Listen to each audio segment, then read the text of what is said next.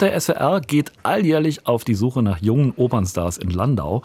Am Samstag ist es wieder soweit in der Jugendstil-Festhalle da in Landau. Da gibt's das SWR Kultur Gala Konzert Junge Opernstars mit sechs Superstimmen der Finalteilnehmerinnen und Teilnehmer. Auch im Livestream hier bei uns ab 19 Uhr auf SWR Kultur. Und ich spreche jetzt hier mit Karl Tumm, Musikredakteur bei SWR Kultur, der kuratiert nämlich das Programm. Er dreht den Stream und er findet nicht zuletzt auf der ganzen Welt Talente für die Endrunde. Hallo Karl. Hallo Jörg. Karl, du bist gerade bei den Proben, die finden noch in Kaiserslautern statt. Ähm, wie geht's den Finalistinnen und Finalisten? Es geht allen gut, es sind alle angekommen, alle gesund und heute Morgen hatten wir erstmal ein kleines Glatteisproblem. Die Orchesterprobe ist ausgefallen. Wir haben also jetzt die zweite Klavierprobe. Läuft sehr gut mit Elias Grandi, dem Dirigenten dieses Jahres und ja, Bedeutet aber auch, dass es eine Orchesterprobe weniger gibt am Schluss. Sind da die Kandidatinnen und Kandidaten vielleicht ein bisschen nervös, nervöser als sonst? Ja, das hat jetzt natürlich heute ein bisschen eine Unruhe erzeugt, weil äh, es ist klar, eine Probe weniger ist ein Wort, denn äh, so viele Proben sind es am Ende ja auch nicht, die die Sänger mit Orchester haben. Und die meisten, die haben Erfahrung mit Orchester natürlich, aber hm, vielleicht auch nicht so viele manche. Und von daher wäre das schon gut, wenn es morgen nicht wieder ausfällt. Wie findet man denn eigentlich die sechs Talente, die dann am Schluss bei uns auf der Bühne stehen? Du reist um die ganze Welt, um die zu suchen, oder?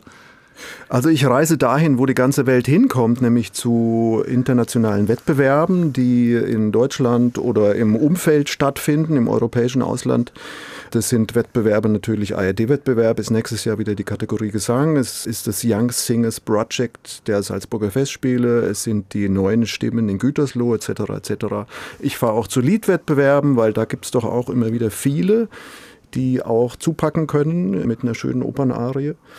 Und äh, da suche ich mir in Finali und Semifinali eben die Stimmen aus, die mir zusagen, die mich überzeugen. Und dann ist eben immer noch die Frage, wer gerade Zeit hat.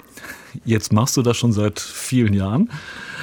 Kannst du irgendwie sagen, ob sich die Anforderungen oder auch die Moden, was Singen angeht, Opernarien geben, ob die sich irgendwie verändert haben in all diesen Jahren?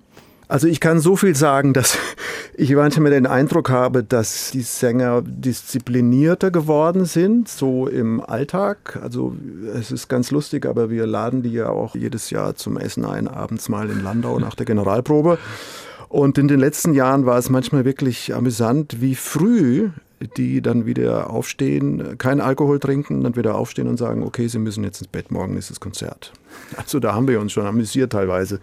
Ansonsten kann man jetzt nicht sagen, dass sich die Anforderungen oder die Art der Gesang in dem Sinne verändert hat. Das kann man so nicht sagen. Wer entscheidet dann eigentlich am Schluss darüber, wer der SWR junge Opernstar wird bei diesem Wettbewerb? Es ist ja ein Wettbewerb.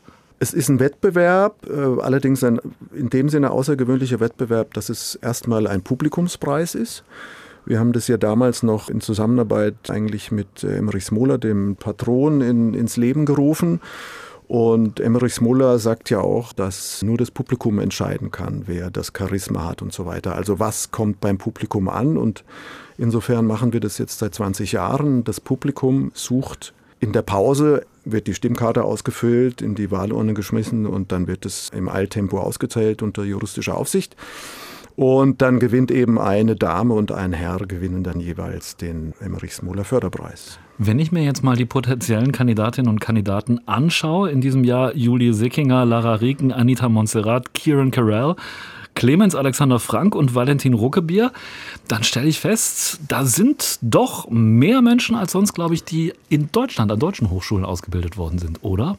Ja, das ist äh, immer ein bisschen Zufall, auch oft dadurch, wer einfach Zeit hat und wer nicht. Und jetzt durch das böse C in den Corona-Jahren, also fanden ja viele Wettbewerbe gar nicht statt oder nur per Video.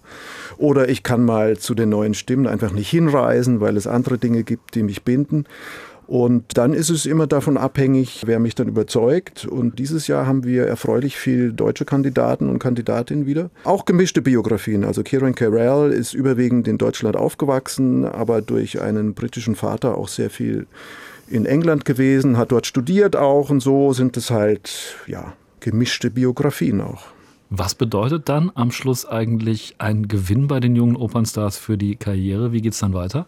Also ich würde schon sagen, dass ich meine 10.000 Euro, die, die ja von der Sparkasse gestiftet werden, sind ein Wort. Damit kann man Meisterkurse vorsingen und so weiter. Also ich habe jetzt gerade äh, gehört, Valerie Eickhoff, die vor zwei Jahren den Preis bekommen hat und dann auch SWR 2 New Talent wurde und noch ist, äh, hat jetzt gerade in London ein Vorsingen. Also das sind dann so Gelegenheiten und Termine, wo man das Geld ganz gut gebrauchen kann. Und alleine dadurch bekommen sie halt einfach mehr Möglichkeiten.